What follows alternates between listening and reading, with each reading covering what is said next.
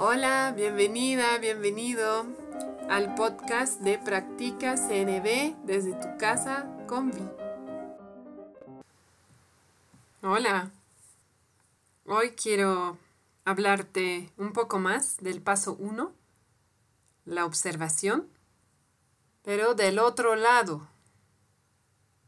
El paso 1, si bien se llama observación, incluye un paso previo que es identificar o expresar o sacar mis juicios, mis pensamientos.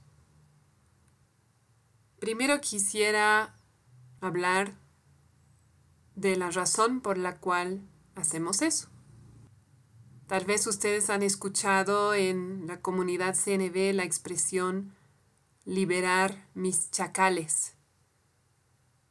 Como probablemente saben, el chacal es el animal que simboliza nuestra comunicación violenta. Y también lo utilizamos como sinónimo de la palabra juicio. Entonces, ¿para qué liberar nuestros juicios? El juicio es como el principio de la violencia. Cuando yo tengo un juicio o un prejuicio acerca de una persona o de un grupo de personas, ese juicio es como una barrera entre nosotros. Es como una barrera que nos impide una verdadera conexión.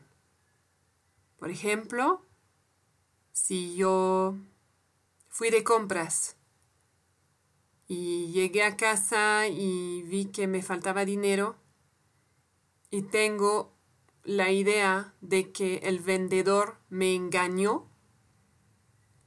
Mientras yo crea esa idea, mientras yo esté convencida de que el vendedor me engañó, me va a ser imposible o extremadamente difícil conectar con esa persona, verla como ser humano, conectar con mi corazón y tratar de ver la situación con compasión. Mientras yo piense que me ha engañado, de hecho no me da ni ganas de intentar entender qué puede haber pasado para él. Entonces el juicio es esa primera desconexión que puede llevar a la violencia, porque si yo pienso que el vendedor me ha engañado y estoy segura, para mí es una certeza, entonces a partir de esa creencia yo puedo justificar violencia. Por ejemplo, puedo justificar insultarlo, ¿no? O hablar mal de él con otras personas para que nadie vaya a su tienda, qué sé yo. Y recordemos que en muchas guerras, si no es en todas, al enemigo, entre comillas, se le llamaba con nombres que lo deshumanizaban, que comparaba el enemigo con un animal, con un menos que humano. Y en realidad es una estrategia consciente en muchos casos de las Fuerzas Armadas para permitir a los soldados matar al, entre comillas, enemigo. Al deshumanizar a alguien a través de los juicios y de las etiquetas, nos permitimos de alguna manera la violencia. Por eso podríamos decir que el juicio es la primera violencia. Entonces, ¿para qué querer yo como persona común y corriente identificar mis pensamientos y mis juicios? Si yo quiero practicar CNB, yo quiero comunicarme de otra manera con las personas, entonces el primer paso, y por eso es el paso uno, es poder traducir mis juicios y mis pensamientos en hechos, pero, y por eso yo digo que hay un paso previo, porque si yo analizo una situación que me ha generado incomodidad y solamente veo la observación, ¿cuál es el hecho? Este es el hecho. Pero si yo no analizo mis pensamientos y mis juicios, posiblemente no voy a poder conectar con mi corazón porque no estoy haciendo que mis juicios sean conscientes. Y los pensamientos inconscientes también tienen fuerza y poder sobre mí, sobre mis sentimientos, sobre mis reacciones. Entonces, el hacerlos conscientes me va a dar más elección. Si yo puedo hacer conscientes mis pensamientos, ahí voy a poder cuestionarlos y ver, ¿realmente el vendedor me engañó? ¿Es posible, hay una pequeña posibilidad de que se me haya caído dinero a la vuelta a la casa? ¿Hay una pequeña posibilidad de que el vendedor se haya equivocado? ¿O yo? Entonces, para abrir ese pequeño espacio, primero tengo que darme cuenta de que yo estoy pensando que el vendedor me engañó. Si no lo nombro, si no lo verbalizo, aunque sea para mí, va a ser más difícil transformar mi sentir, mi reactividad y entrar a una comunicación más compasiva. Ahora, ¿cómo identificar nuestros pensamientos? No estamos tan acostumbrados a hacer este ejercicio de identificar nuestros pensamientos. Puede ser suficiente simplemente parar y escuchar, escuchar mi mente. ¿Qué está pasando en mi mente? A veces es suficiente y ahí me puedo dar cuenta de qué pensamientos están actualmente pasando por mi mente. En otros casos, hacemos ese ejercicio ¿no? de, entre comillas, liberar a nuestros chacales, es decir, expresar nuestros juicios, verbalizarlos, sea en voz alta, sea por escrito. No recomiendo hacerlo con la persona con quien eh, ha habido una interacción difícil, ¿no? En este caso, en este ejemplo, por ejemplo, no recomiendo hacerlo frente al vendedor. Pero si estoy trabajando la situación más tarde, con un compañero o una compañera de CNB, o sola, solo, lo puedo escribir. Y ahí sí, soltar mis chacales, soltar mis juicios. ¿Qué es lo que realmente estoy pensando? Y para eso puedo imaginarme contarle a alguien. Si le contara a un amigo, a una amiga, esta situación, ¿qué le diría? ¿Cuáles son las palabras que vendrían primero? Y en general lo que sale primero son los juicios y los pensamientos. Entonces, es una manera tal vez más fácil de identificar y nombrar mis pensamientos. Una vez que ya he identificado varios, que eso no tiene límites hasta que se me agoten. y ahí puedo identificar cuál es el más el más fuerte, el que más me hace reaccionar, el que me genera más dolor o más molestia. Y a ese pensamiento o a ese juicio, dependiendo del tipo de pensamiento, puedo preguntarme las dos preguntas de Byron Katie. La primera es, ¿es cierto esto? Y si digo que sí, ¿puedo estar absolutamente segura o seguro de que es cierto? Y usualmente, si es un juicio, me doy cuenta de que no o no sé. No sé, no puedo estar absolutamente segura de que el vendedor me quiso engañar. No lo sé al 100%.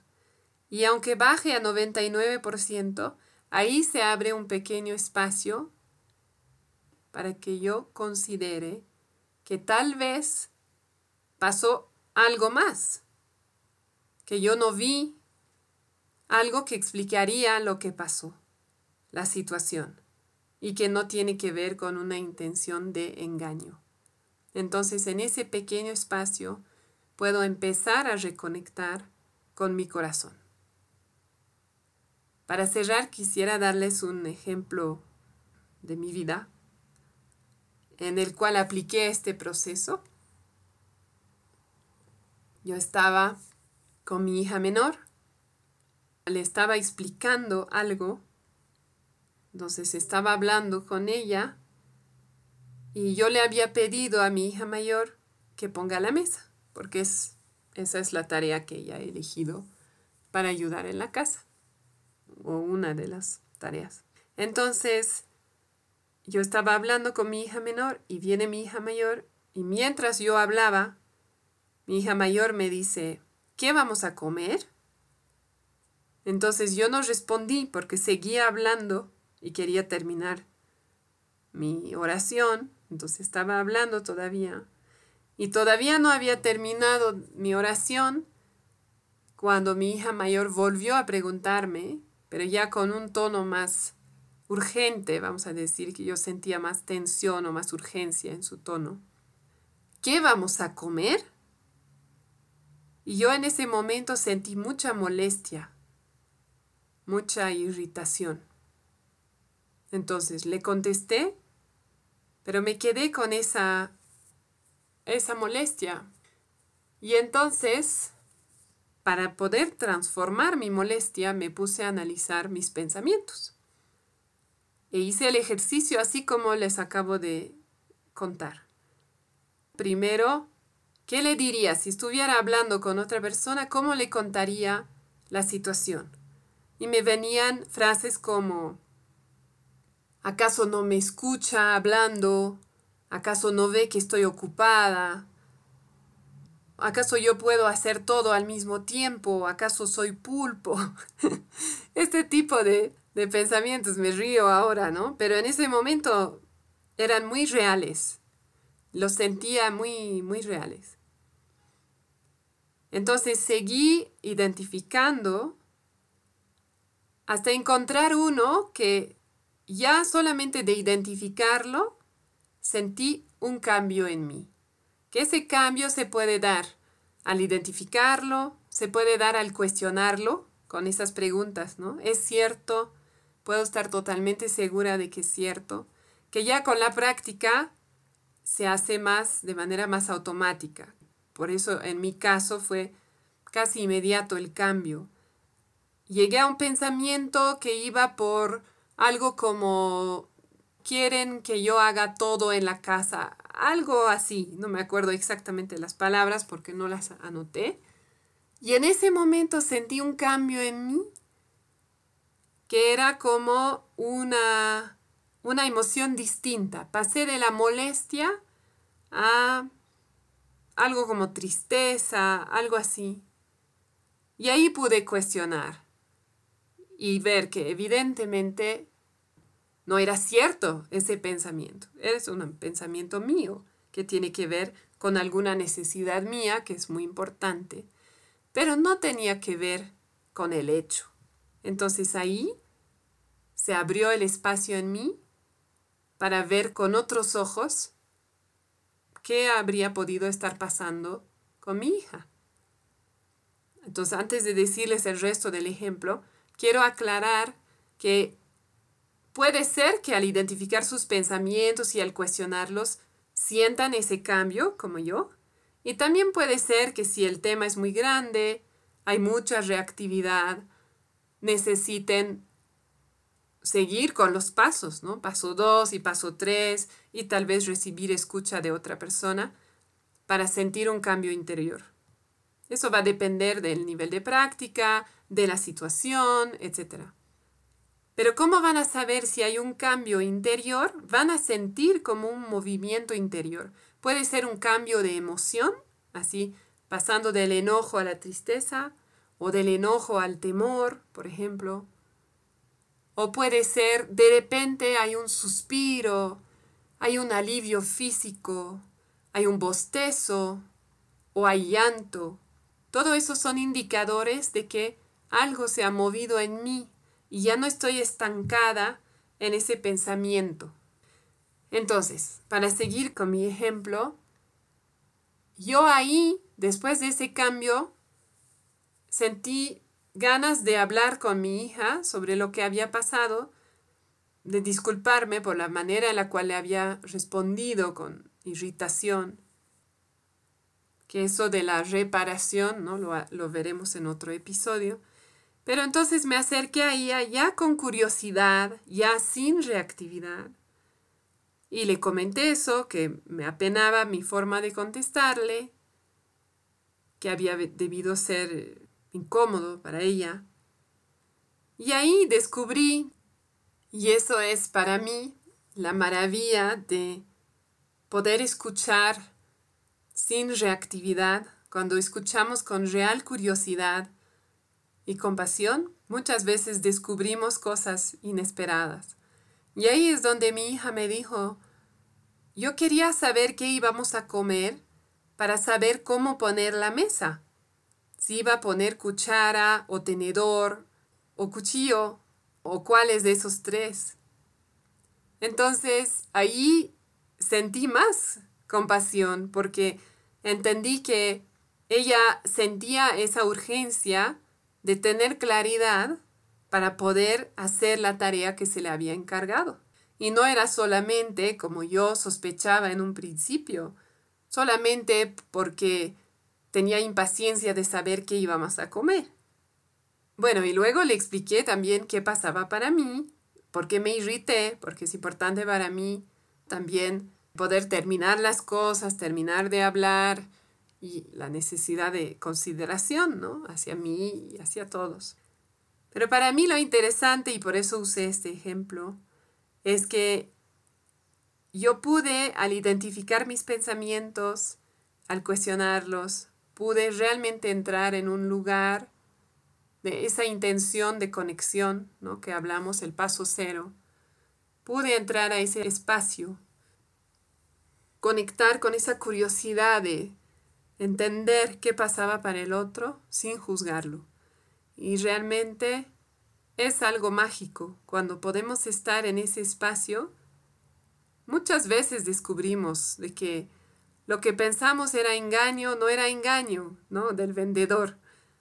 Lo que pensamos era un comportamiento simplemente para molestarnos, había tenido otra intención. Entonces yo les animo, si tienen ganas, a practicar eso esta semana a empezar a escuchar sus pensamientos, especialmente cuando sienten alguna tensión, alguna irritación o algún temor o tristeza, preguntarse qué estoy pensando. Y si no logran escuchar, imaginar que se lo cuentan a un amigo o una amiga y luego analizar sus pensamientos, ¿no? y especialmente los que pueden identificar como juicios, y preguntarse, ¿es cierto esto? ¿Puedo estar absolutamente segura o seguro de que es cierto? Y si tienen ganas de contarme, me encantaría saber cómo les fue. Gracias por su escucha. Hasta la próxima. Estuviste escuchando el podcast Practica CNB desde tu casa con Vi de Concepto Jirafa. Si tienes preguntas, sugerencias, te invito a escribirme a conceptojirafa.gmail.com y también a visitar la página de Facebook Concepto Jirafa. Nos escuchamos pronto.